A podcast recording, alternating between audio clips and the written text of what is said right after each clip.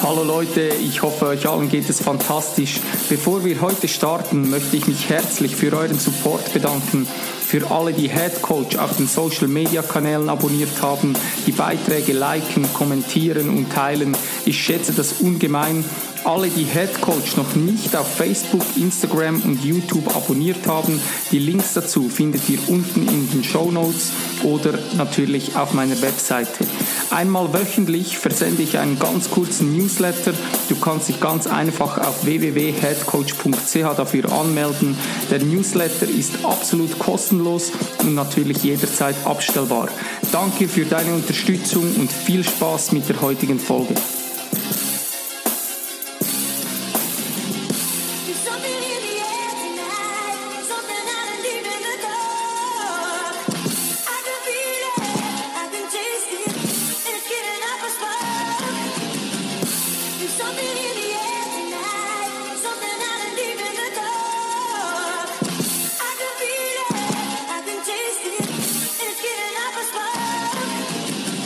Welcome to the Head Coach Radio Podcast, the number one podcast for all coaches, leaders, and soccer crazy people. Experience how the best of the best in the field of soccer work together with their team and evolve into a brilliant coach figure. Glenn supports you on your way to the top of the standings. You are born to be great. Turn the floodlights on. It's time for the next big game. Kick off.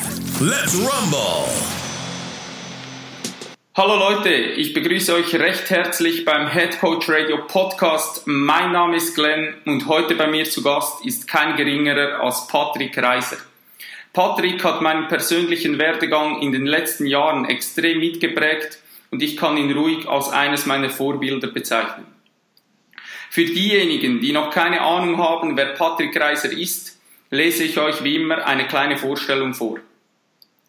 Patrick kam über Fußball, Kampfsport und diversen anderen Sportarten zum Natural Bodybuilding.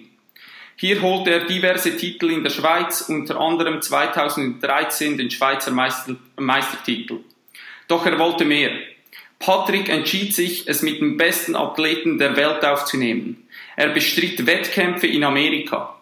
Sein unermüdlicher Wille, sein Fokus und seine Disziplin machten es schlussendlich möglich, dass er 2015 in Las Vegas den Weltmeistertitel holte. Alle Leute wollten wissen, wie Patrick eine solche Wahnsinnsform auf die Bühne bringen konnte. Als die Antwort vegan und rein pflanzlich war, verstanden die meisten Leute die Welt nicht mehr. Wie soll, wie soll man vegan Muskeln aufbauen können? Patrick ist der lebende Beweis dafür, dass das sehr gut funktioniert. Doch das ist noch lange nicht alles. Patrick ist Co-Founder vom Modelabel ProBroWare und hat mit seinen damaligen besten Kumpels eine eigene Supplement-Linie unter dem Namen ProFuel auf den Markt gebracht. Die erste rein vegane Supplement-Linie überhaupt. Alle Konkurrenten, die Patrick und seine Freunde damals belächelt hatten, versuchen heute krampfhaft selbst vegane Supplemente herzustellen. Ich selbst konsumiere ProFuel seit Tag 1 und schwöre auf die Qualität der Produkte. Wer denkt, ich soll langsam zum Ende kommen, muss sich noch ein wenig gedulden. Patrick hat diverse Online-Programme auf den Markt gebracht und hat mit seinem neuesten Launch The Perfect Body System den Markt revolutioniert. Ein Teil des Programms wurde übrigens auch als Buch veröffentlicht. Anfangs Juni hat Patrick seinen eigenen Podcast The Champions Mindset an den, äh, an den Start gebracht. Über mehrere hunderttausend Menschen lassen sich von Patrick über Social Media inspirieren. Kurz gesagt, Patrick ist Leistungssportler, Visionär, Influencer, Unternehmer und Speaker. Ich war letztens auf einem seiner Vorträge und der Typ hat sich ein Mindset angeeignet, welches Berge versetzen kann. Ich möchte heute herausfinden, wie es Patrick schafft, Körper, Geist und Seele in den Einklang zu bringen und immer positiv und hochmotiviert durch das Leben zu gehen ganz nach dem Motto von ProGrowware, Keep Going. Ich verneige mich bereits vor dem Gespräch und heiße dich herzlich willkommen im Head Coach Radio Podcast, Patrick Reiser. Yes, hey, danke dir vielmals, Glenn, für dieses gute Shoutout, was du wieder gegeben hast. Ich bin ganz geschmeichelt. Cool. Ähm, lass uns zuerst einmal ein bisschen mit dem Fußball starten. Du hast yes. selbst Fußball gespielt. Mhm. Ähm, du warst Torhüter Wieso ist aus Patrick Reiser nicht ein zweiter Chichi Buffon geworden? ja, hat, hat, das Leben hat es einfach anders mit mir gemeint, sage ich immer, oder? Ich äh, habe mit 14 angefangen, Fußball zu spielen, was eigentlich relativ auch spät ist. Wenn du so heutzutage guckst, die Leute spielen schon mit 8, 9 Jahren und sind ambitioniert und haben, haben äh, richtige Vorstellungen, ein Fußballprofi zu werden. Ich habe mit 14 angefangen und war ein, ein Talent im, äh, im Tor und hatte, hatte dann die Möglichkeit gehabt, von Red Star zu wechseln nach FC Zürich und habe dort ungefähr ein Jahr lang gespielt, damals mit Blerim Cemaili, der heute ja in der Schweizer Nazi ist. Und bin aber dann wieder gewechselt zu Red Star. War in der ersten Mannschaft, aber allerdings nur Ersatztorhüter. Red Star spielte damals erste Liga. Und ich habe einfach dort gemerkt, okay, nee, es, es, es geht nicht mehr weiter, ich komme nicht mehr weiter nach vorn ich, ich, es ist sehr, sehr schwer, auch, auch in, in der ersten Liga erster Torhüter zu sein, weil ich auch sehr klein war. Ich war mit 1,76 einer der kleinsten Torhüter. Ich bin dann einfach mit 18 nicht mehr, nicht mehr weitergewachsen und musste mich dann entscheiden, okay, möchte ich weiter Fußball spielen, einfach so als Hobby oder, oder höre ich auf mit Fußball? Und es war damals schon eine harte Entscheidung. Ich kann mich noch daran erinnern, weil ich, ich habe immer Fußball gespielt, weil ich Profi sein wollte. Ich bin teilweise nicht so gerne ins Training gegangen. Da gab es auch diese Zeiten, oder? Weil, ich lieber was anderes gemacht hätte. Und am Samstag bist du immer, Samstag, Sonntag hattest du im Spiel. Und ich habe einfach gemerkt, wie dieser Sport sehr viel Zeit und Energie mir raubt. Natürlich habe ich das auch gerne, diese Energie eingesetzt.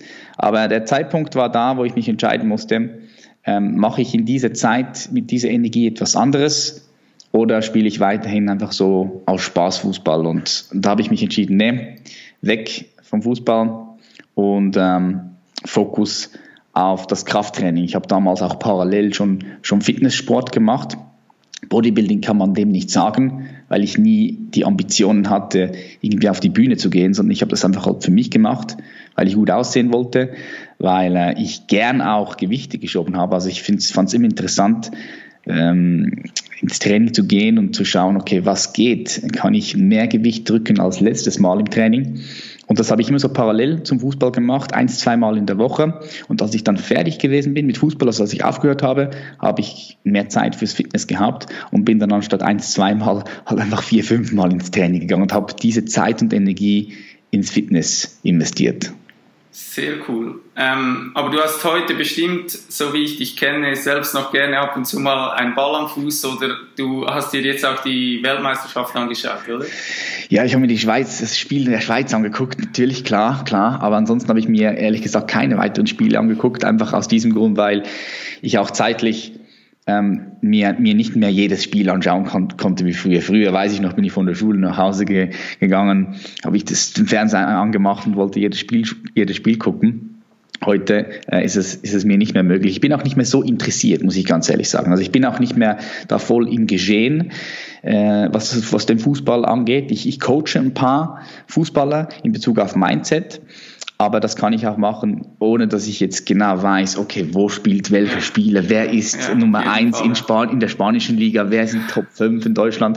Also ich, ich bin da nicht mehr so aware, weil ich einfach die Zeit und die Energie nicht mehr, nicht mehr dafür aufwenden kann und möchte. Aber ähm, ja, es, es, es ist lustig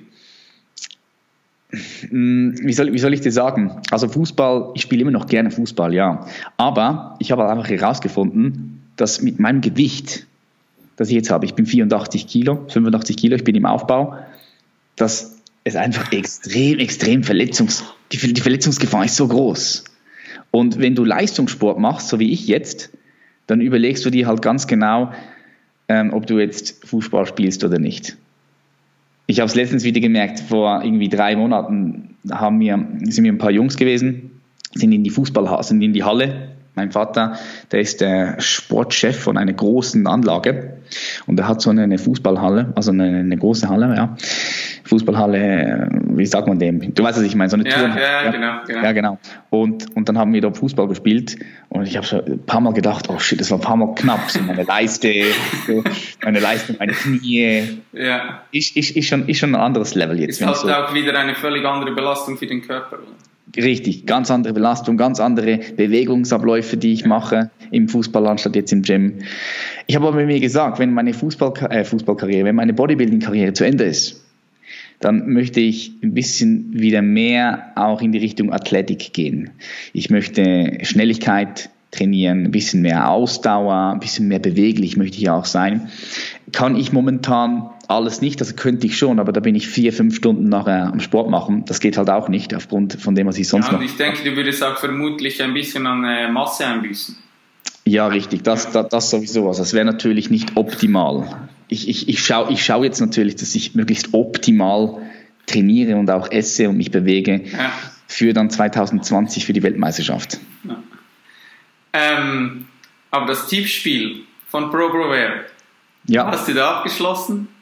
Ja, ich habe abgeschlossen, aber ich, ich kann dir nicht mehr sagen, wie, äh, was, was meine Rangliste war. Hast du auch mitgemacht? Ich habe mich tödlich aufgeregt, tödlich. Ich habe Platz 3 und 4, Spielplatz 3 und 4 und das Final. Ich habe das getippt und ich könnte schwören, ich habe es gespeichert, das Resultat. Nein, das ist nicht gespeichert, ja. Und nachher wollte ich schauen, ich habe gedacht, geil, ich habe richtig getippt, also nicht das Resultat, aber ich habe richtig getippt auf Belgien. Und im Final habe ich 2-0 getippt für Frankreich, hätte von der mhm. Tordifferenz auch noch Punkte gegeben. Dann habe ich meiner Freundin gesagt, jetzt gehe ich rein, ich schaue, jetzt bin ich voll vorne mit dabei. Und jetzt, ich bin trotzdem noch auf Platz 70 Okay, das ist nicht schlecht, 70. Aber, ist nicht schlecht, aber ich habe mich so tödlich aufgeregt. Ich habe gesagt, es war manipuliert. Die wollten mich nicht dabei haben. Oh shit. Ey, aber das gleiche ist mir auch passiert. Ich habe im Achtelfinale ein paar geile Resultate eingetippt und irgendwie habe ich es nicht gespeichert. Das, das, das okay. kann schnell passieren. Ja. Also ich habe das ja. gemerkt, dass es schnell passieren kann. Ja, aber trotzdem, also Platz 70, ich sage, in Top, Top 100 ist nicht schlecht. Es weißt du, wie viele mitgemacht haben? Ja, 1400 so ungefähr. Ah. Ja, ja. Okay bist du vorne mit dabei. cool. Ähm, mich würde mal interessieren, wie war dein Mindset zu dieser Zeit im Fußball? Warst du da bereits extrem fokussiert ähm, oder kam das erst später durch das Krafttraining, die ganze Disziplin und alles drumherum? Mhm. Nee, ähm, wenn ich es natürlich vergleiche mit, mit, mit dem, was heute möglich ist, mit, mit meinem Empfinden und mit meiner Wahrnehmung, dann war das natürlich früher Kindergarten für mich. also da, aus diesem Grund bin ich auch nicht Fußballprofi geworden. Ich, ich sage ja immer, okay, ich war auch zu klein, aber ich denke, ähm, ich denke, wenn der Fokus da gewesen wäre, wäre auch das kein Problem gewesen. Oder das ist auch ein Glaubenssatz.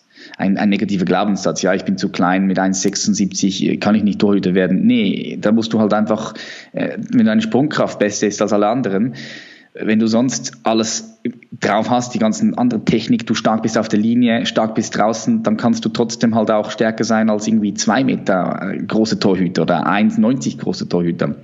Aber mein Fokus damals war nicht nur im Fußball. Klar, ich hatte schon Fokus im Fußball, aber natürlich kein Vergleich zu dem Fokus, den ich heute aufbringen kann. Fokus war natürlich auch immer mit Freunden rausgehen. Fokus war bei den Girls, ja. Auch Fokus war auch ein bisschen im Gym, ja. Ich wollte immer, immer muskulös sein und gut aussehen, weil ich auch äh, bei den Mädels gut ankommen wollte und halt auch in meinem Freundeskreis äh, der Typ sein wollte, der, der, der einfach gut aussieht und der stark auch ist, weil ich wollte mich auch immer wieder verteidigen.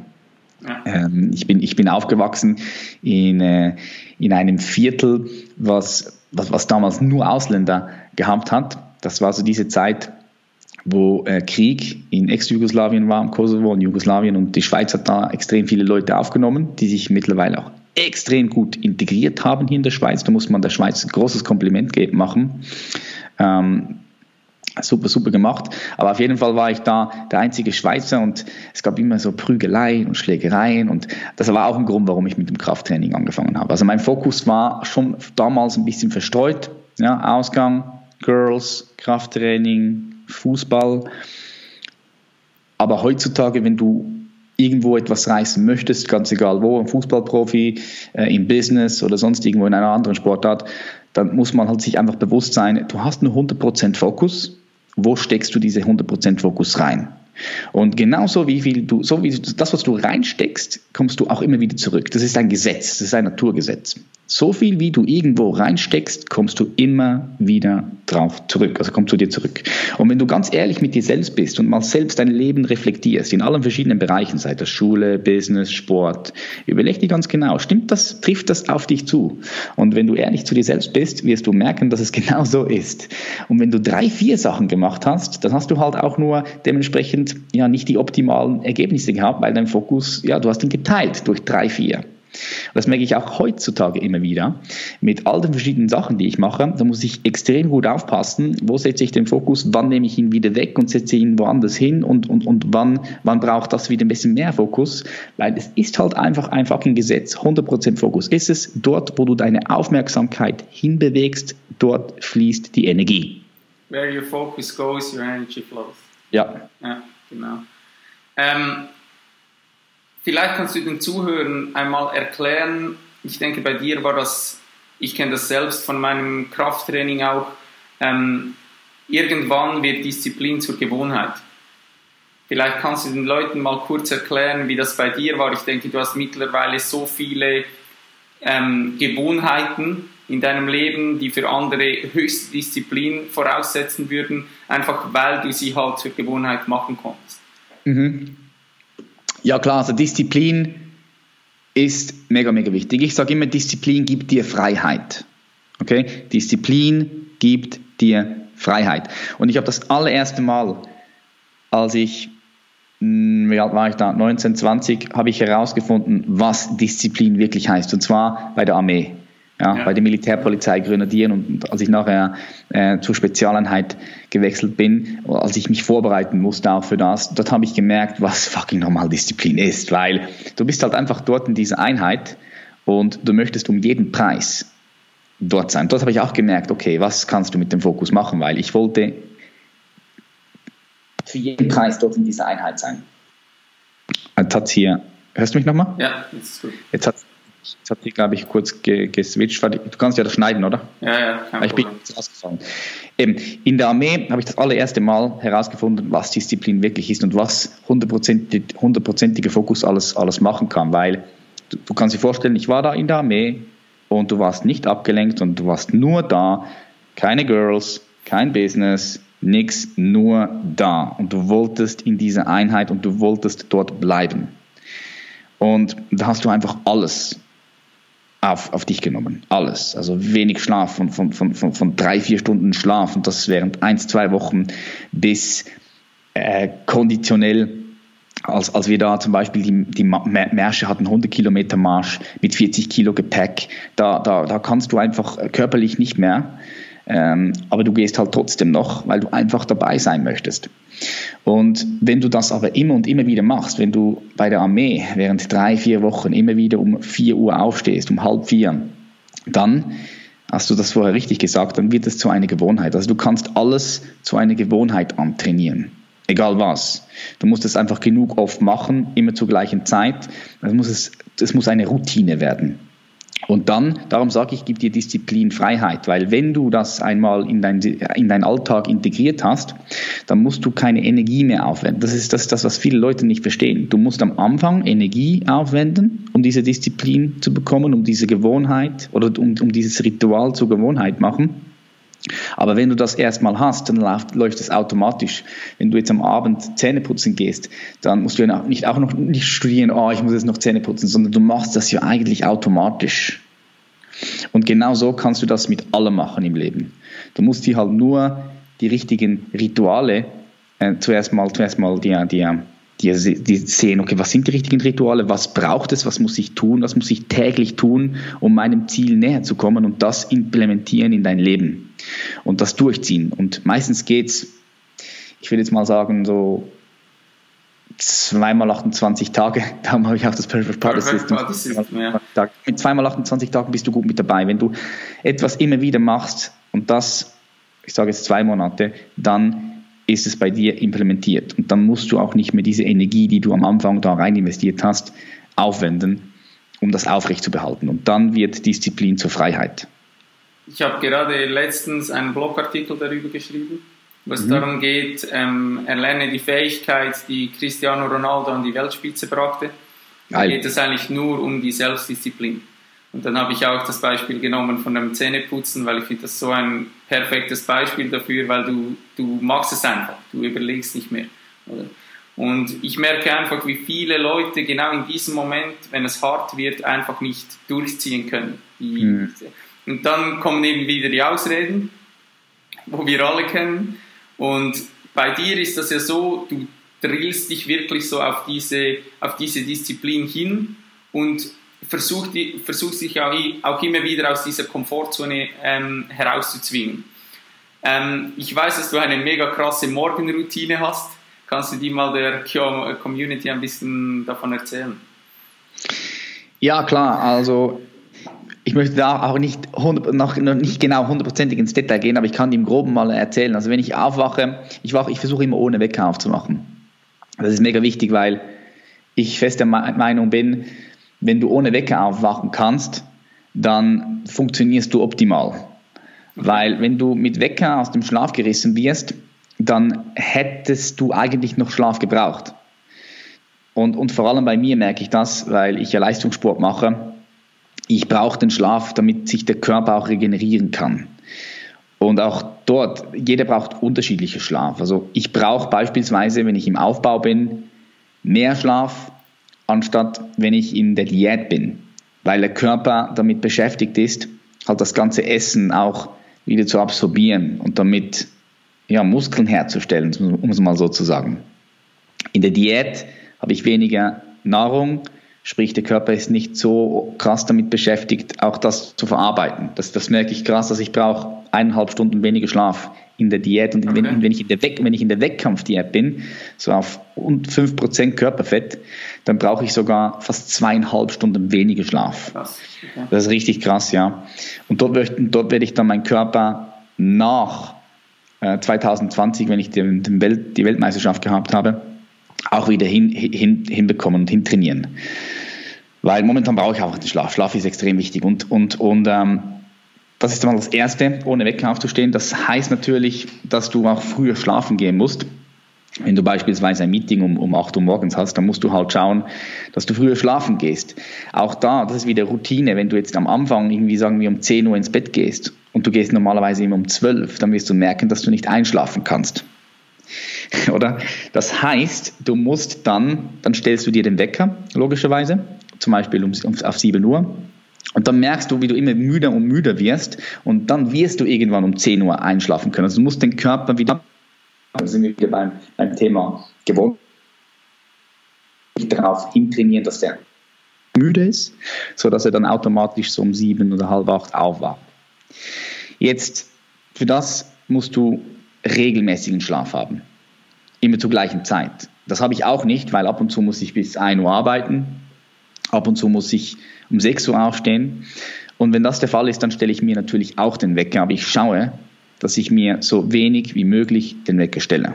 Mhm. Und wenn ich mir stelle, dann haue ich nicht dieses, diese, dieser, dieser iPhone-Wecker rein, der, der dich voll reißt. Das ist nämlich der größte Fehler, den ich bei 95% der Menschen sehe.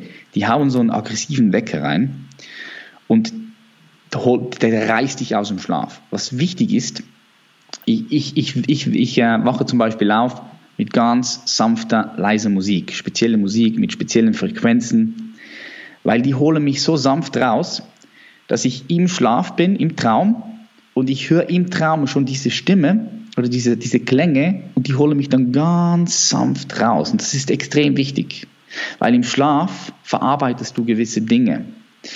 Und ich bin auch zum Beispiel ein großer Fan vom luziden Träumen. Das heißt, ich träume bewusst. Nicht, das klingt mir nicht immer, aber, aber sehr oft. Ich kann zum Beispiel, so habe ich einen Vortrag vorbereitet, während des Schlafens. Das, das ist richtig klar, das ist richtig krass. Viele Leute unterschätzen, unterschätzen das. Aber ich sage immer, alles, was du unbewusst tust, kannst du auch bewusst tun. Und viele Leute träumen halt unbewusst und können sich dann auch nicht mehr an ihren Traum erinnern. Aber ich finde das extrem schade, weil sieben, acht, neun Stunden, halt je nachdem, wie lange du schläfst, das ist Lebenszeit. Und ich freue mich jeden Abend, wenn ich schlafen gehe, auf diese Welt, wo alles möglich ist, wo du fliegen kannst, wo du an Sachen arbeiten kannst, wo du Menschen treffen kannst, die du vielleicht noch nicht kennst, aber gerne kennenlernen würdest.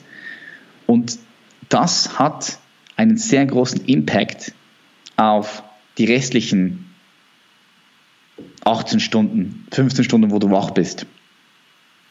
Darum nochmal ohne Weckaufstehen wäre das Beste, Biorhythmus. Oder aber du machst einen Song oder irgendwie eine Stimme, die dich langsam sanft herausholt. Und wenn ich das gemacht habe, dann, dann stehe ich auf, mache das Fenster auf, frische Luft und ähm, putze meine Zähne und dann dusche ich kalt. Ich dusche jeden Morgen kalt, das mache ich seit eineinhalb Jahren. Und das ist auch etwas, etwas Kleines, was aber in meinen Augen einen großen Impact hat auf das Leben. Auf das wollte ich raus. Ja, auf das Kaltduschen, ja. machst, machst du das auch, gell? Ja. Ja, das ist, das ist, das ist krass und zwar Ich habe das jetzt sogar meinem Team mitgegeben. Also ich habe gesagt, das muss niemand machen, aber ich sage euch einfach, wenn ihr es durchzieht, es verändert euer komplettes Leben. Ja, und ich kann auch sagen, warum. Also es gibt, es gibt ja viele Vorteile, die das Kaltduschen mit sich bringt. Von Regeneration, bessere, bessere Durchblutung, äh, du stärkst das Immunsystem. Das sind alles, das ist alles schön, das ist alles, das ist alles nebenbei schön. Aber wo ich der, der, der krasseste Impact sehe, ist, du musst dir vorstellen, wir haben alles so neuronale Netze in unserem Kopf, okay, in unserem Gehirn. Und jedes Mal, wenn du etwas machst, wo du aus der Komfortzone gerissen wirst, dann bildet sich hier ein neues, eine neue, Straße, nennen wir es einen kleinen Weg in deinem Kopf, okay, so einen kleinen neuralen, neuronalen Weg. Und je öfter du das machst, desto fetter wird der Weg. Also der Weg wird dann irgendwann zu einer Straße und diese Straße wird dann irgendwann zu einer Autobahn. Und wenn du das immer wieder machst, dann trainierst du dich darauf hin, eben genau solche unbequemen Dinge immer wieder zu machen in deinem Leben. Das trainiert, das, da, da sind wir auch wieder beim Thema Disziplin und Gewohnheiten. Und ja, das ist ein großer Vorteil. Der andere Vorteil ist, dass du einfach eine viel bessere Connection hast zu Körper, Körper und Geist, finde ich. Weil wenn das Wasser so über deinen Körper äh, tropft, dann nimmst du dieses Wasser so wahr und du weißt nicht so recht, okay, war ist das jetzt unangenehm oder ist das kalt, aber eigentlich ist es nur Wasser. Es ist nur was und du stirbst nicht. Und ich finde das immer so interessant, wie du dein Bewertungssystem abstellen kannst. Weil wir denken, kalt gleich unangenehm, warm gleich angenehm. Das ist so das meiste Feeling, Empfinden, was die meisten Menschen haben. Aber wenn du das machst, ohne eine Bewertung reinzugeben, dann nimmst du das Wasser einfach wahr, du nimmst die Temperatur des Wassers wahr, aber du bewertest es nicht als unangenehm und auch nicht als negativ sondern du nimmst es wahr, so wie es ist.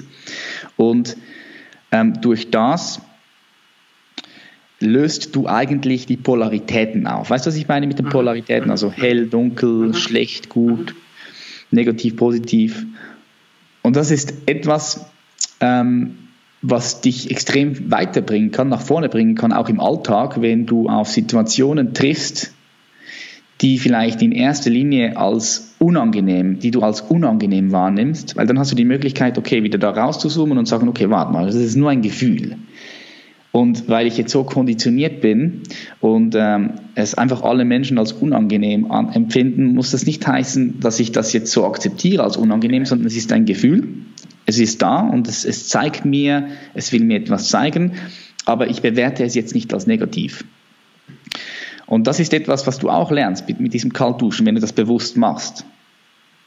Oder? Also du musst dich natürlich auch immer wieder daran erinnern. Du duschst und du machst dir bewusst, okay, da ist die Temperatur, es ist, es ist, es ist kalt, aber es muss nicht unangenehm sein, sondern du genießt diese Kälte auf, deinem, auf, dein, auf deiner Haut, weil es bringt dich ja nicht um, weißt du, es ist ja nicht minus 20 Grad, wo dein Körper dir signalisiert, oh shit, jetzt kann ich nicht mehr, ich sterbe. Nee, es, es ist völlig normal. Früher haben wir immer so geduscht. Das ist, was wir heute da haben, dass du da warm und kalt einstellen kannst und auf den Knopf drücken kannst und Wasser kommt raus. Das ist alles Luxus. Das war vor 150 Jahren noch nicht möglich. Müssen wir nicht mal so weit zurück. Ja. Und da, das sind so meine größten Vorteile in Bezug auf Kaltduschen. Ich du denke, stärkst, die Leute unterschätzen vor allem einfach, dass du den, den Muskel, wo du ansprichst, diese präfrontale Kortex, oder? Mhm. Es geht ja darum, dass die Leute viele noch nicht begriffen haben, dass sie diesen wirklich trainieren kannst wie halt den de Bizeps im, im Gym. Oder? Genau, genau, richtig. Aber für das musst du halt immer wieder aus dieser Komfortzone raus. Ich vergleiche das immer mit einer Hecke. Wenn du ähm, früher auf dem Schulweg, wenn du eine Abkürzung nehmen wolltest und da war eine Hecke, dann musstest du halt jeden Tag durch diese Hecke durchgehen und mit der Zeit war alles so niedergetrammt, dass es eigentlich ein normaler Weg war. Und am Anfang musstest du dich irgendwie durchkämpfen kämpfen, und nach so einem halben Jahr war das einfach der normale Schulweg, wo du durchgehen konntest. Genau, das ist eine sehr gute Metapher. Oder auch Schnee, kannst du das mit dem Schnee machen, genau, Tiefschnee, genau, wenn du genau. läufst. Ja, genau. Das ist mega, mega, mega unangenehm laufen, aber wenn du da zwei, dreimal hin und her gela gelaufen bist, dann kannst du schon besser laufen, weil der Weg da ein bisschen besser frei ist. Und wenn du da zwei, drei, vier, fünf Wochen durchläufst, dann ist es schon ein Weg. Ähm, nachher trinkst du ein lauwarmes Glas Wasser, das ist richtig, oder? Ein, ein Liter Wasser trinke ich. Ja. Ein Liter Wasser, immer ein Liter Wasser. Extrem wichtig, einfach um dein System wieder, wieder zu erfrischen, weil du verlierst ja auch während der Nacht ähm, an Wasser. Und ja, wir entstehen zu 70 bis 80 Prozent aus Wasser. Das ist unterschiedlich, je nachdem wie alt wir sind, Mann oder Frau, wie groß wir sind. Und darum extrem, extrem wichtig, dass du dein System wieder updatest mit Wasser. Wie gehst du am Abend ins Bett? Ähm, also am Abend, ich habe auch, auch ein Abendritual und ohne da auch zu krass ins Detail zu gehen, ich schaue immer, dass ich 45 Minuten, bevor ich ins Bett gehe, äh, mein Handy auch auf Flugmodus habe. Das, das Ganze gilt übrigens auch am Morgen, weil äh, ich nicht irgendetwas in meinen Kopf lassen möchte, was da nicht rein soll. Vor allem äh, am Morgen, wenn deine Hirnwelle noch ähm, auf, auf, auf TED die, die wechseln ja dann zu Alpha Alpha ist der, der tägliche Zustand. Theta ist so ein bisschen so der Schlaf, Schlafzustand, wo du Sachen halt, wo Sachen viel einfacher zu dir ins Unterbewusstsein reingehen. Also das, der Zugang zum Unterbewusstsein ist unbewusst offen oder besser offen. Und am Abend auch extrem wichtig, was du mitnimmst in den Schlaf, weil da sind wir wieder beim Schlaf. Wenn du, wenn du dich am Abend noch irgendwie beschäftigst mit irgendwie ähm, Dingen, die, die nicht wichtig sind, dann nimmst du das mit in den Schlaf. Dinge, die dich nicht weiter nach vorne bringen, dann nimmst du das mit in den Schlaf. Und wenn du luzid, luzid träumst, dann wirst du herausfinden, dass das definitiv so ist. Jeder, jeder kennt dieses Gefühl. Du guckst am Abend noch einen Film und gehst dann pennen und irgendwie träumst du darüber. Du wirst verfolgt oder, oder ja, ja. jeder kennt das genau. Das heißt, du nimmst es wirklich mit in den Schlaf und darum achte ich krass, krass drauf, was ich in den letzten 45 Minuten am Abend mir, mir in diesen Kopf rein tue und was ich mitnehme in den Schlaf. Und auf was ich auch, auch achte, das finde ich auch wichtig, ich schaue, dass überall die Lichter gedämpft sind, 45 Minuten vorher. Ich habe auch hier auf meinem Laptop so ein spezielles App. Okay. Flux. Kannst du mal googeln. F.lux Flux. Okay. Das ist so ein Programm, das kannst du einfach installieren. Und um 9 Uhr fängt das an, dass dein Bildschirm so ein bisschen gelblich wird, so okay. ein bisschen orange. Und das ist wichtig, weil wenn du dann vielleicht am Computer noch was liest oder irgendwas machst, dann ähm, ähm, schützt, das, schützt das deine Augen von diesem hellen Licht. Und wenn du nämlich so 45 Minuten bevor du ins Bett gehst, dieses helle Licht hast, dann kannst du schlechter einschlafen. Deine Schlafqualität leidet darunter aufgrund des Melatonins. Es gibt sogar auch so spezielle Brillen, so orange Brillen, wo das ganze Licht so richtig orange dunkel wird. Und auf das achte ich, dass ich 45 Minuten dieses helle Licht nicht mehr habe. Ich, dimme überall das Licht. Äh, hier auf dem Handy kannst du es auch einrichten, Flux, oder machst den Helligkeit, die Helligkeit ganz, ganz runter. Und Computer eben habe ich diese App, sodass, sodass ich einfach schön langsam ähm, ja auch müde werde. Weil guck mal, früher, als wir noch draußen gelebt haben, hast du auch diese helle, Licht, helle Lichter nicht mehr gehabt. Vielleicht hast du noch ein Feuer gehabt vor deiner Höhle oder so. Mhm. Und, und, und, und, und dann bist du einfach automatisch, wirst du müder und kannst besser schlafen, hast eine bessere Schlafqualität und kannst am Morgen dann auch wieder viel früher aufwachen mit der Sonne am besten. Sehr cool. Ähm, genau dieses Mindset, wo du dir angeeignet hast, das ähm, ist extrem gefragt. Unter anderem warst du bei GC. Ähm, für alle, die nicht aus der Schweiz kommen, ist der Grasshoppers Club Zürich, wo du als Mentaltrainer zu Gast warst. Genau, richtig. Ähm, vor dem Zürcher Derby. Ja. Für alle Leute übrigens, das Derby wurde anschließend gewonnen. Ähm, ja, dafür haben sie alles nachher verloren. genau. ähm, wie waren die GC-Spieler? Du hast ja mit den Leuten auch eine Meditation durchgeführt. Und mhm. mich würde mal interessieren, waren die GC-Spieler dafür offen? Und denkst du, dass in Zukunft solche Dinge wie Meditation ähm, extrem wichtig werden in Zukunft im Fußball? Also nicht nur im Fußball. Ich denke, ich denke, Meditation wird extrem, extrem wichtig in, in, in Zukunft. Ich denke, es wird so wichtig, dass du Meditationstage hast. Also Meditations, so, weißt du, wie zum Beispiel Nationalfeiertag in der Schweiz. Es mhm. wird auch irgendwann einen Meditationstag geben, denke ich. Es wird, äh, Meditationen werden eingeführt in allen Geschäften, äh, also in, in, im Business, in Großraumbüros und so gibt es einen Meditationsraum, das wird alles kommen. Es wird mehr und mehr auch ähm, Businesses geben in Großstädten, wo du einfach hingehen kannst und meditieren kannst. Das kommt. Die Fußballspieler waren eigentlich relativ offen einfach weil sie halt auch, auch, auch Respekt haben oder Respekt gehabt haben. Ich denke aber, oder das war zumindest mein Empfinden, dass die noch nicht so viel Erfahrung gehabt haben mit dem, mit Visualisierung, Meditation. Aber das wird auch in Zukunft im Leistungssport überall immer mehr und mehr kommen, eben nicht nur im Leistungssport, sondern auch im Business, im Alltag, überall, weil die Leute unterschätzen Meditation. Meditation ist, ist, ist, ist big, ist, ist, ist ganz ein krasses Tool, um, äh, um, um, um, ums, um, um selbst, also äh, aus zwei Gründen. Ich sehe, der erste Grund ist, dass du mehr Fokus haben kannst im Alltag. Auch, dass du Abstand nimmst von dem ganzen Lärm da draußen, sei es Lärm über E-Mail, Medien oder sonst was, also dass du besser in dich reingehen kannst und herausfinden kannst, okay, wer du wirklich bist, was du wirklich willst, warum du etwas wirklich willst. Das ist der Punkt. Und der andere Punkt aber auch ist, dass du dort die Möglichkeit hast, ähm, Dinge bewusst wahrzunehmen. Also sprich, deinen Herzschlag bewusst wahrzunehmen. Du kannst alle verschiedenen Energiezentren in deinem Körper, der Körper hat verschiedene Energiezentren, kannst du bewusst wahrnehmen. Du kannst bewusst wahrnehmen, wie das Blut durch deinen Körper fließt. Und das ist wichtig für dein Körperfeeling und auch um dich selbst ähm, ja auch, auch gesund zu machen. Du, wenn, wenn deine Energien in deinem Körper nicht, nicht richtig fließen, au, au, aufgrund von psychischem Druck, ähm, dann, dann hat das Auswirkungen auf deine Gesundheit.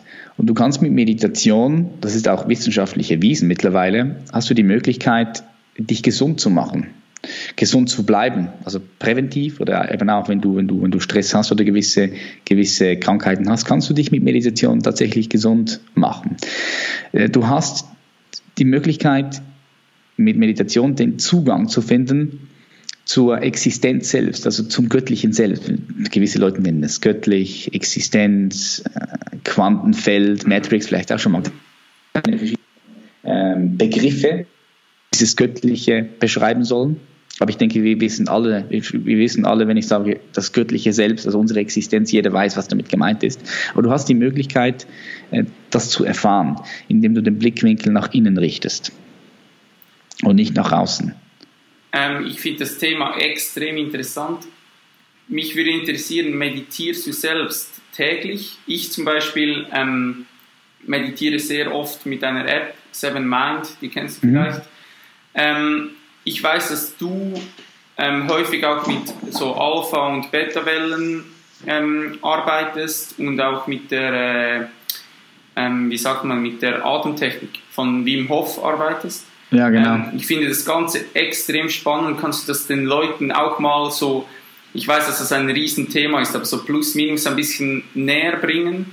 Ähm, was bei mir so der Hauptpunkt war, wo ich begonnen habe mit Meditation, habe ich mich oft hingesetzt und ich kam nicht zur Ruhe. Also ich habe dann irgendwie gesagt, ich kann das nicht, ähm, das ist nichts für mich, bis ich dann mich mehr mit der Thematik auseinandergesetzt habe und eigentlich, das versuche ich auch meinem Team jetzt aktuell mitzugeben, dass wenn du Meditation zum ersten Mal ausführst und du hast genau diese Erkenntnis, dass du merkst, Scheiße, ich, ich bin nicht mal in der Lage, mich auf meinen Herzschlag zu konzentrieren, auf meinen Atem zu konzentrieren, dass das nicht heißt, du bist nicht in der Lage zu meditieren, sondern bereits diese Erkenntnis daraus einen großen Mehrwert für dich, äh, für dich darstellt und dir auch aufzeigt, hey, wahrscheinlich läufst du momentan auf einer Pace oder du lebst extrem unbewusst, dass du bereits diese Erkenntnis für dich nutzen kannst.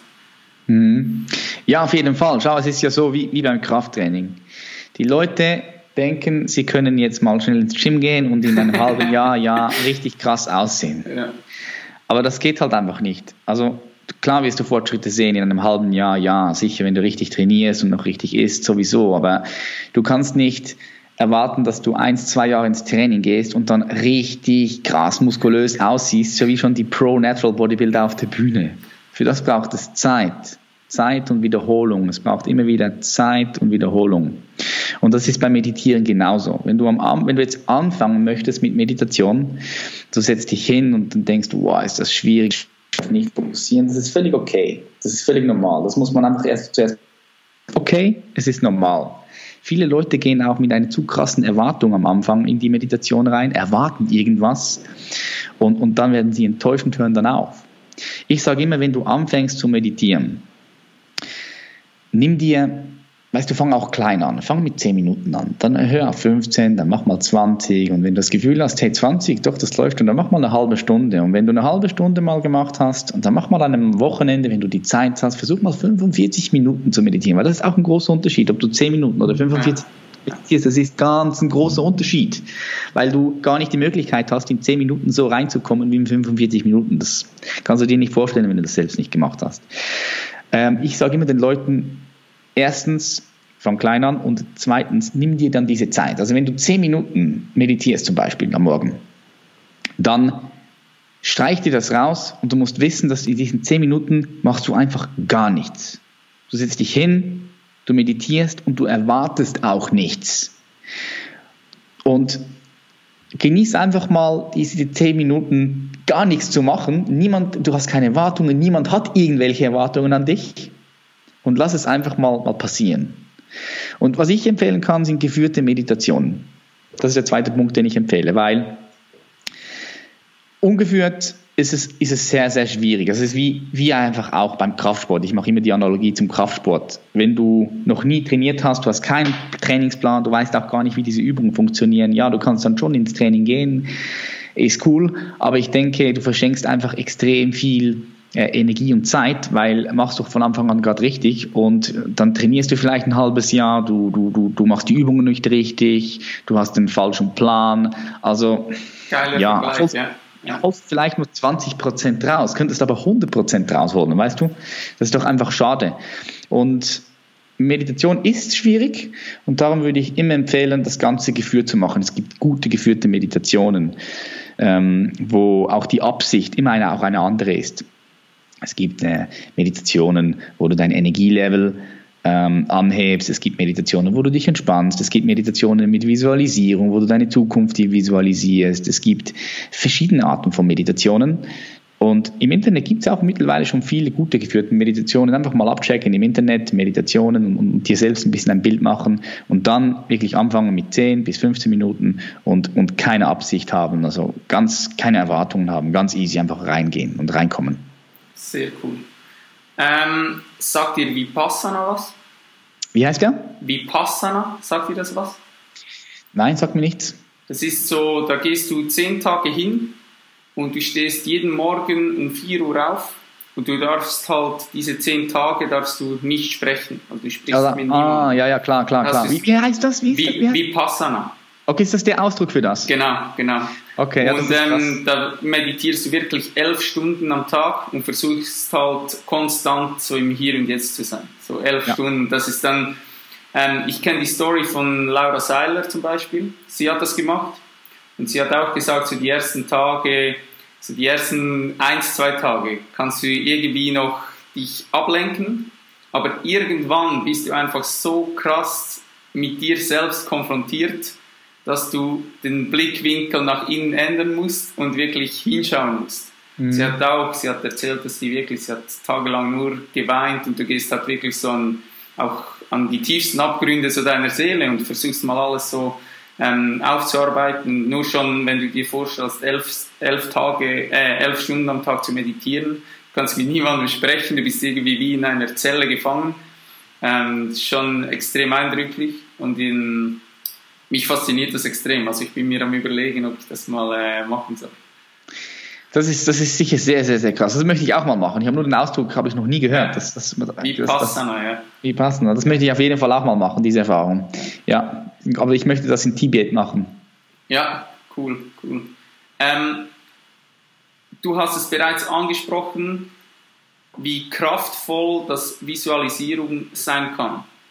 Ähm, was denkst du, wie wird Visualisierung in Zukunft im Spitzensport angewendet? Ich weiß, dass du zum Beispiel extrem auf den Satz schwörst, ähm, das Unmögliche beginnt dort, wo die Vorstellungskraft des Menschen endet. Ich finde diesen, äh, diesen Satz so extrem krass und das bringt mhm. es einfach übertrieben auf den Punkt, dass wirklich, wenn du in der Lage bist, dir etwas vorzustellen, dann, ich, ich nehme immer das Beispiel von einem Olympiasieger der Olympiasieger hat im Vorfeld x-mal in Gedanken diese Goldmedaille getragen, bevor er dann wirklich die Medaille umgehängt bekommt. Klar, entweder hat er das bewusst oder unbewusst gemacht, aber er genau. hat es gemacht. Ja, ja. Denkst du, das wird in Zukunft ein, ein Tool sein, das im, im äh, Spitzensport angewendet wird? Oder vor allem mehr Bedeutung bekommt? Auf jeden Fall, also ich denke, es wird ja schon, es wird ja auch schon bei den Top, schau mal, die, wenn du Top-Profis anguckst, nicht nur im Fußball, sondern überall im Tennis, überall, mhm. dann wirst du, wenn du mit diesen Leuten sprichst, wirst du merken, dass die das schon gemacht haben. Eben, jetzt komme ich zum Thema, unbewusst oder, oder, oder bewusst. Ähm, ich denke, dass in Zukunft noch mehr damit gearbeitet wird, sodass du bewusst das machen kannst und, und bewusst visualisierst, weil eben Visualisieren ist ein extrem powervolle, powervolles Tool. Ich sage dir auch warum, weil die Vorstellungskraft selbst ähm, ist, ist, ist schon kraftvoll und powerful, dich dort schon zu sehen mit dieser Medaille oder, oder mit dem Team, die Weltmeisterschaft am Gewinnen und so weiter und so fort. Aber was das Ganze noch viel interessanter macht, ist das Gefühl, was dabei kommt. Also Gefühl und Visualisierung, das zusammen, äh, das macht das Ganze powerful, weil du musst dir so vorstellen, ein Gefühl gibt ja immer, immer vor. Also du hast ein Gefühl und der Körper gibt dann reagiert dann auf dieses Gefühl und gibt nach. Und wenn du in der Lage bist, das so immer, immer, immer und immer wieder zu visualisieren. Also das reicht nicht einmal in der Woche, sondern immer, immer wieder zu visualisieren. Du musst dir das zu deiner Routine, zu deiner Gewohnheit machen und du dann dementsprechend auch das Gefühl in dir entwickeln kannst, dort schon zu sein und diese Goldmedaille zu haben, mit allem drum und dran, was dazugehört. Und, und, und, und da ist es halt wichtig, dass du das, das musst du auch trainieren. Äh, jetzt kannst du sagen, ja, ich weiß nicht, wie sich das anfühlt, wenn ich eine Goldmedaille habe. Aber dann, dann, dann versetz dich mit der Vorstellungskraft in dieses Stadion mit 50, 60.000 Leute, versetz dich in diese Lage, wo du auf dem Podest stehst, wo dir die Goldmedaille über, übergeben wird, vielleicht noch die Nationalhymne, die gespielt wird, hör sie hin und, und doch kannst du das trainieren. Und wenn du dieses Gefühl entwickelst und das dann immer wieder kombinierst mit dem, mit dem, mit dem Bild in deinem Kopf, das immer und immer und immer wieder, dann wirst du mit deinem Gefühl, mit deinen Gedanken, deinen Körper auf dieses Ereignis programmieren. Und das wird dann früher oder später passieren. Und wenn es dann nicht die Goldmedaille ist, okay, dann ist es vielleicht die Silbermedaille oder, oder die Bronzemedaille. Aber auf jeden Fall kommst du deinem Ziel massiv näher mit dieser Visualisierung. 100 Prozent. Das ist auch schon wissenschaftlich belegt. 100 Prozent. Darum wird das überall im Profisport gemacht in Zukunft oder gemacht werden. Hundertprozentig. Und zwar bewusst, eben mit einem Coach der, der, der diese Visualisierung leitet, der die Leute oder die Sportler aufklären, wie das Ganze funktioniert. Weil es wird ja schon im Spitzensport gemacht, halt einfach mehrheitlich wahrscheinlich unbewusst. Ähm, lass uns noch ein wenig in dieses Unterbewusstsein eintauchen. Ich denke, dass viele Leute nicht wissen, dass etwa 90 Prozent unseres Handelns ähm, vom Unterbewusstsein bestimmt ist. 95 Prozent sogar wahrscheinlich. 95 sogar. Ja, okay. das ist, sind sie auch streiten, aber, ja. aber, aber du kannst dir ja vorstellen, schau mal, wenn du selbst mal dich reflektierst, wie viel unterbewusst abläuft, automatisch abläuft, ohne dass du überhaupt denken musst. Schau mal, nur schon wenn du meinen Stuhl siehst, weißt du, dass du da drauf sitzen kannst. Das ist ja auch alles unbewusst. Also das sind wahrscheinlich 98 Prozent sogar vielleicht, wer ja. weiß das, aber es sind ja. extrem, extrem, extrem viel. Und aufgrund dessen habe ich zum Beispiel seit drei Jahren konsumiere ich komplett keine Medien mehr. Also mhm. ich achte extrem darauf, was ich in meinen Kopf reinlasse, versuche möglichst auch wenig negative Dinge in meinem Leben zu haben. Ähm, und ich denke, dass wenig Leuten bewusst ist, ähm, wir denken über gewisse Dinge ähm, fest in ihrem Unterbewusstsein verankert ist.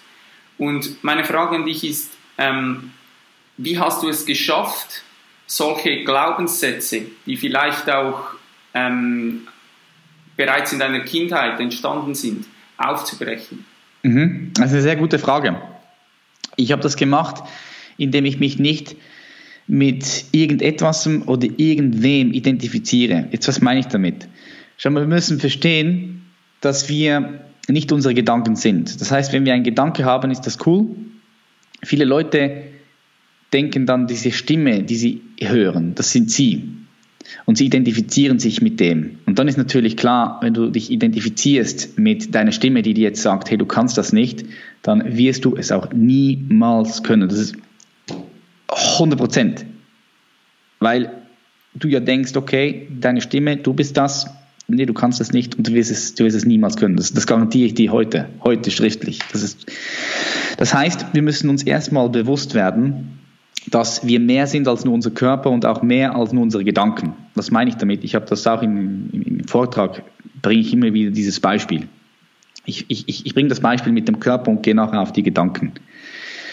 Wenn ich sage, wir sind mehr als unser Körper, dann meine ich damit, schau mal, was ist denn unser Körper? Unser Körper ist eine Ansammlung von Nahrungsmitteln. Oder? Jeder kann mir das, denke ich, bestätigen. Alles, was du isst, absorbiert dein Körper und wird zu deinem Körper. Das ist der Grund, warum du früher ein Baby warst und jetzt, guck uns jetzt an, wir sind jetzt groß, 1,76. Warum? Weil wir Nahrungsmittel angesammelt haben. Und unser Körper, der, der wird auch wieder zu Boden. Nämlich dann, wenn wir sterben, wird er wieder zu Staub, zu Asche, zu Boden. Und, und, und, und, und wenn wir da durch die Straße laufen, dann laufen wir über extrem viele tote Menschen am Ende des Tages vielleicht. Ja, weil, weil da seit 5.000, 6.000 Jahren Tiere und, und Menschen gestorben sind. Und, und wir, wie, unser Körper ist aus dem gemacht. Daraus kommt wieder Nahrung, wir essen das und das wird wieder gemacht. Und alles, was wir ansammeln, kann zwar uns gehören, aber wir können es niemals sein. Geil, ja. Okay, also schau mal, da muss ja jemand da sein, der sammelt. Wenn wir Briefmarken sammeln, können die Briefmarken uns gehören, aber wir, aber wir können die Briefmarken niemals sein. Genau. Das heißt, wir sind nicht unser Körper, wir sind mehr als unser Körper. Und bei, bei, den Gedanken ist es doch auch so. Schau mal, alles, was wir, was wir denken, das haben wir irgendwie mal aufgesogen durch unsere fünf Sinnesorgane. Wir haben es mal gehört, wir haben es mal gesehen, wir haben es gerochen, wir haben es geschmeckt oder wir haben es berührt. Das sind die fünf Sinnesorgane. Und übrigens sind auch diese fünf Sinnesorgane das einzige, wo wir die Welt wirklich wahrnehmen. Also das ist, ich sage immer, schau mal, ich sage nie, ich weiß das zu 100 Prozent, sondern das Einzige, was ich weiß, ist das, was ich wahrnehme durch meine fünf Sinnesorgane. Das ist das Einzige, was ich wirklich weiß. Alles andere sind Annahme. Wenn, ähm, ja, zum, nur ein Beispiel, ich habe jetzt hier einen Stift vor meiner Hand, okay? Ich sehe jetzt diesen Stift und ich kann ihn, ich sehe ihn und ich kann ihn berühren. Ich weiß, dieser Stift ist da. Wenn ich ihn jetzt hinter mich hinlege, dann ist es einfach ein Fakt, dass ich nicht weiß, dass dieser Stift hinter mir ist weil ich ihn nicht sehe, ich kann ihn nicht berühren, ich kann ihn nicht wahrnehmen durch meine fünf Sinnesorgane. Also ähm, es kann sein, dass er da ist, aber er muss nicht da sein. Es könnte irgendwie jemand weggenommen haben oder er existiert gar nicht mehr, weil nur noch das existiert, was ich wahrnehme. Ich weiß es nicht. Aber mein Hirn hat ihn abgespeichert, dass ich den Stift dahinter mir hingelegt habe. Also gehe ich davon aus, dass er da ist. Aber ich weiß es nicht. Wenn wir, wenn wir ehrlich sind, müssen wir sagen, ich weiß es nicht, oder? Geil, richtig Alright. geil, ja. Und, und, und unsere Gedanken eben, das ist auch eine Ansammlung was wir aufgenommen haben. Das, das, das ist nicht, es sind nicht wir, das ist mehr. Wir sind, wir sind, wir sind, wir sind nämlich der, der sammelt und nicht das Gesammelte. Und wenn wir das uns bewusst machen, immer und immer wieder, dann haben wir die Kraft und die Power, uns von den Gedanken, die wir haben, loszulösen und diese auch umzuwandeln. Ähm, aber das mit den Gedanken und mit der Identifikation, weißt du, das ist ja mega, mega krass. Schau mal, was ist das Erste, mit, mit was der Mensch sich identifiziert? Das ist meine Frage an dich. Was ist das Erste, was der Mensch, wenn er geboren wird, mit was identifiziert er sich?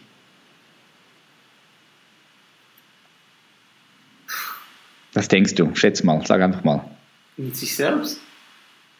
Richtig, mit seinem Körper. Ja. Er das schaut die Hände an, er schaut die. Füße an. Mensch identifiziert sich mit seinem Körper, weil du ihn fühlst.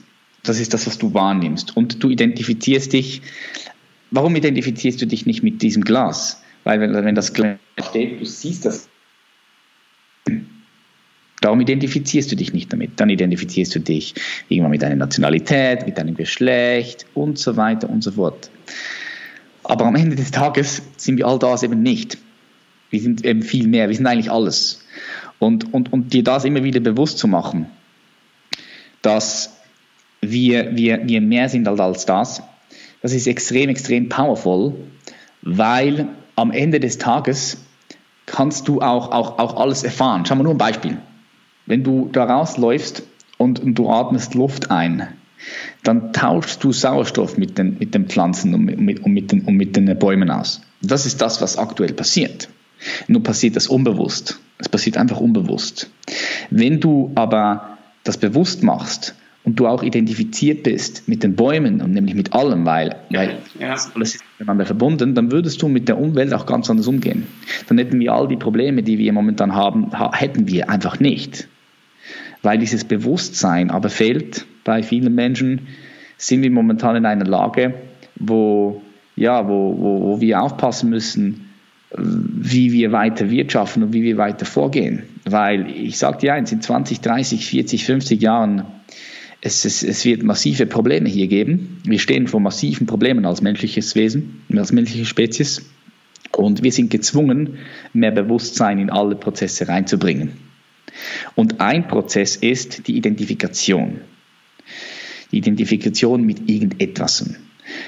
Sobald du dich identifizierst mit irgendetwas und ich identifiziere mich mit irgendetwas anderem und wir kommen zusammen, bam, kann es Konflikte geben.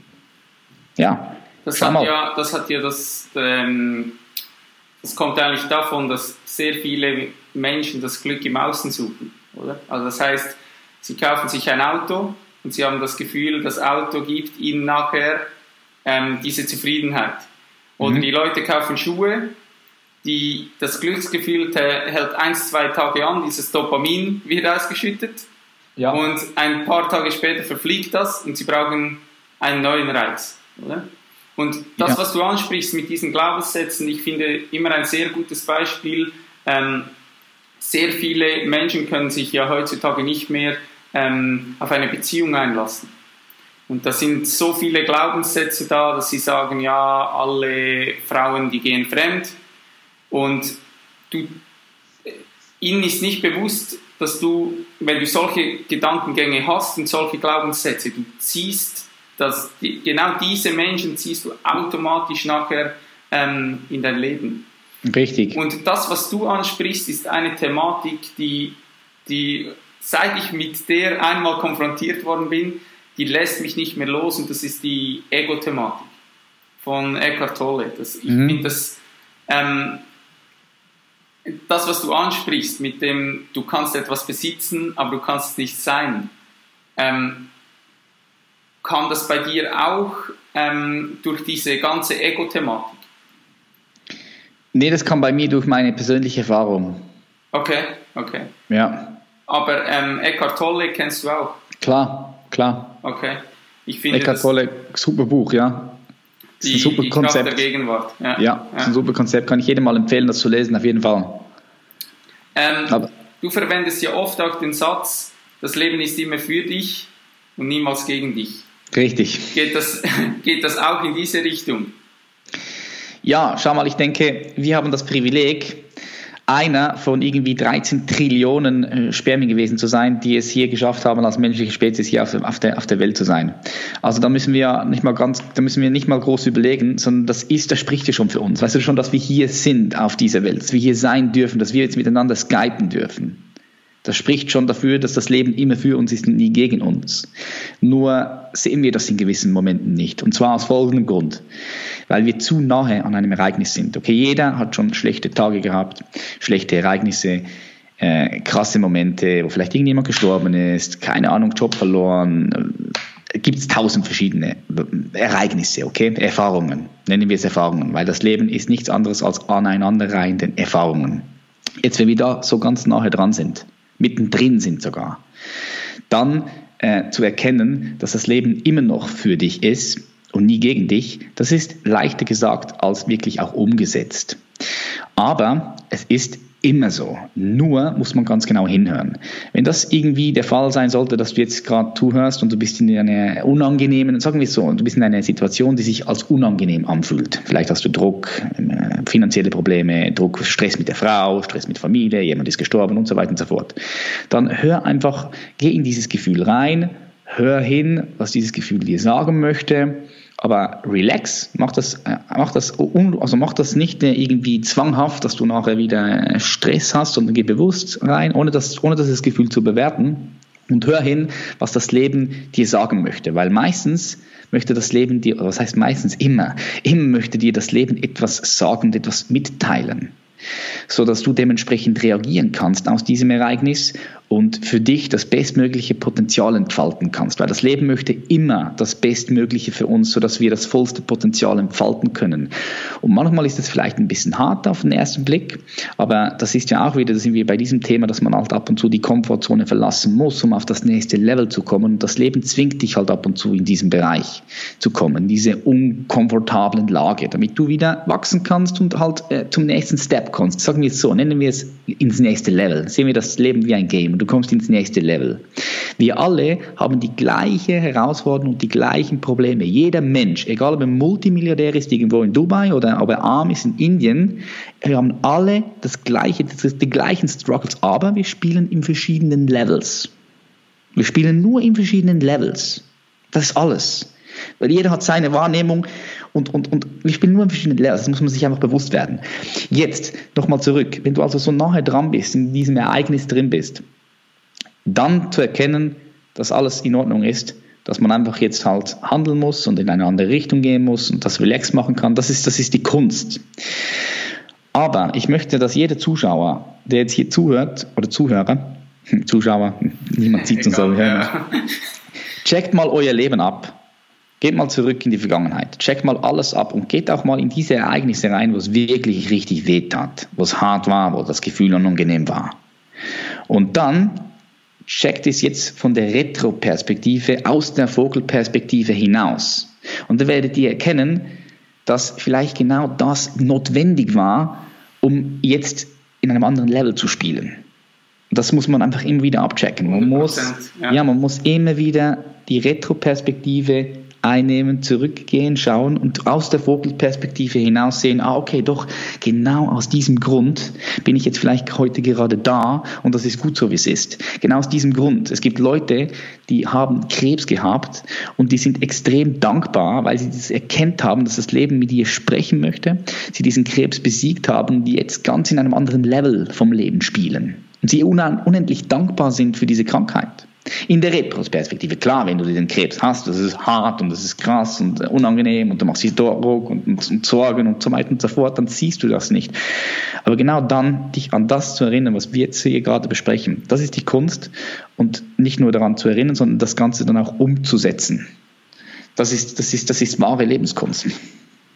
Wenn wir noch einmal ganz kurz zurückkommen zum Bewusstsein, sagst du eigentlich, der Mensch sollte sich wieder oder sagen wir mehr mit der Natur connecten? Ja, auf jeden Fall. Eben, ich habe es dir gesagt. Wir tauschen permanent Sauerstoff aus mit den Pflanzen und Bäumen. Wenn du das bewusst machst, durch das musst du dir auch den Atem bewusst machen. Jedes Mal, wenn du einatmest, mach dir bewusst, du atmest hier gerade, du tauschst gerade Sauerstoff aus. Und wenn es und, und, und, und, und, und, und wenn es die Bäume nicht mehr gibt, dann, dann gibt es einfach nichts mehr zum Austauschen, weil die, die Bäume ähm, sind dazu oder sind für das verantwortlich, dass wir hier Sauerstoff haben. Und wenn du da einfach immer, immer wegguckst und, und dich nicht connectest mit der Natur, dann wird früher oder später wird das einfach die Natur mm, uns, uns, uns, uns zurück, zurückbezahlen. Also wir werden dafür bezahlen müssen, die menschliche Spezies. Und das ist auch gar nicht schlimm, es ist okay. Weißt du, ich sage dir ganz ehrlich, wenn es die menschliche Spezies zum Beispiel in 100 Jahren nicht mehr geben würde, ich denke nicht, dass das so kommen wird, könnte sein. Äh, es gibt auch verschiedene Szenarien, auch mit künstlicher Intelligenz und so weiter und so fort. Es gibt tausend verschiedene Möglichkeiten, die kommen würden, also passieren könnten. Aber selbst wenn das so sein würde, ist ja nicht schlimm. Weißt du, am Ende des Tages, die Dinosaurier gibt es auch nicht mehr. Und für das Universum, für den Kosmos, wenn du mal ein bisschen rauszoomst, ist der menschlich, der, die menschliche Spezies ist ein Atemzug alt. So, bumm. Und wenn es die nicht mehr gibt, ist es okay. Sie haben mal, Sie haben mal eine wissenschaftliche Studie gemacht. Wenn es die Würmer nicht mehr geben würde, wenn es Würmer nicht mehr geben würde, innerhalb von 14 Monaten hätten wir ein ernsthaftes Problem Krass. auf der Welt. Wenn es Bienen nicht mehr geben würde, hätten wir nach eineinhalb Jahren ein ernsthaftes Problem. Wenn es den Mensch nicht mehr geben würde, die, Mensch würde, äh, die, die, die, die Welt würde florieren. Verstehst du? Alles easy. Also der Kosmos und das Universum wird sich weiter ausdehnen, auch ohne die menschliche Spezies. Aber es liegt natürlich an uns, ähm, ja, halt, halt, halt zu schauen, dass es nicht so weit kommt, dass wir uns nicht selber ausrotten, dass der Mensch halt noch weiterlebt, äh, dass, er, dass der Mensch noch länger leben kann als, als die Dinosaurier in der Kosmoszeit. Richtig, richtig krasser Mehrwert, krass. Ja. ähm, wir sind gleich am Ende. Noch kurz zwei Fragen und zwar, yes. ähm, Jim Rohn sagt ja immer, du bist der Durchschnitt der fünf Menschen, mit denen du die meiste Zeit verbringst. Ähm, mich würde mal interessieren, da ich deinen Wandel eigentlich von Tag 1 bis jetzt so mitverfolgt habe, ähm, wie hat sich dein Umfeld verändert in mhm. dieser Zeit? Weil ich denke, am Anfang war ja das bei dir extrem Bodybuilding-lastig. Wenn ich dein Mindset zu dieser Anfangszeit anschaue und dich jetzt wahrnehme, das sind zwei komplett verschiedene Menschen. Mhm. Ähm, wie hat sich dein Umfeld damit verändert? Also mein Umfeld hat sich natürlich auch, auch verändert. Wie du sagst, du bist der Durchschnitt von all den fünf Leuten, mit denen du am meisten Zeit verbringst. Das ist wirklich so. Das, das ist wirklich, wirklich so. Das ist krass. Ähm, ich habe aber, ich habe, bei mir ist es so, Leute sind immer mit, kommen mit dir mit und Leute gehen mit dir, je nachdem. Also du hast, ich, ich sehe ich sehe, ich sehe es so, ich kann es euch einfach erklären, wenn ihr zuhört. Ich habe so, ich unterscheide so von, von, von, drei, von drei Menschen in deinem Leben. Erstens Familie, und Bros. Und die Bros, das sind so Freunde, mit denen du vielleicht aufgewachsen bist, die, mit denen du eine richtig krasse Verbindung hast, die du zu deiner Familie zählst. Es gibt Leute, die haben das nicht, aber es gibt auch Leute, die wissen jetzt, von was ich rede. Das sind deine Bros. Ich habe, ich habe, das ist echt krass. Ich habe meine besten drei Freunde, habe ich die Gesichter tätowiert. Eben, siehst ja. du, dann, dann weißt du, von was ich rede. Ja. Das sind deine Familie. Und die bleibt. Die wird immer bleiben, egal ob du, egal wohin du gehst. Die werden bleiben, weil es wie dein Blut. Die bleiben einfach. Dann gibt es deine, deine, deine Freunde. Ich nenne sie, ich nenne sie, ähm, ja, gut, gut, nennen wir es, nennen wir sie Wegbegleiter. Mhm. Okay, Wegbegleiter. Diese Wegbegleiter, die äh, kommen dazu und kommen wieder weg. Die begleiten dich aber in einem gewissen Lebensabschnitt. Jetzt kann es sein, dass, wenn sie dich genug lang begleiten, sie vielleicht zu deinem Bro werden und in deine Familie integriert werden kann. Das kann sein. Für das äh, müssen sie sich beweisen. Ähm, die Connection muss richtig krass da sein. Also das, das, ist, das wird nicht irgendjemand von den Wegbegleitern einfach so Bros. Und da muss man sich hart beweisen, da muss man viel Zeit, viel Energie miteinander investieren. Man muss die gemeinsamen Interesse haben. Man geht ja schon eine gewisse Zeit lang den gemeinsamen Lebensweg, man teilt ihn.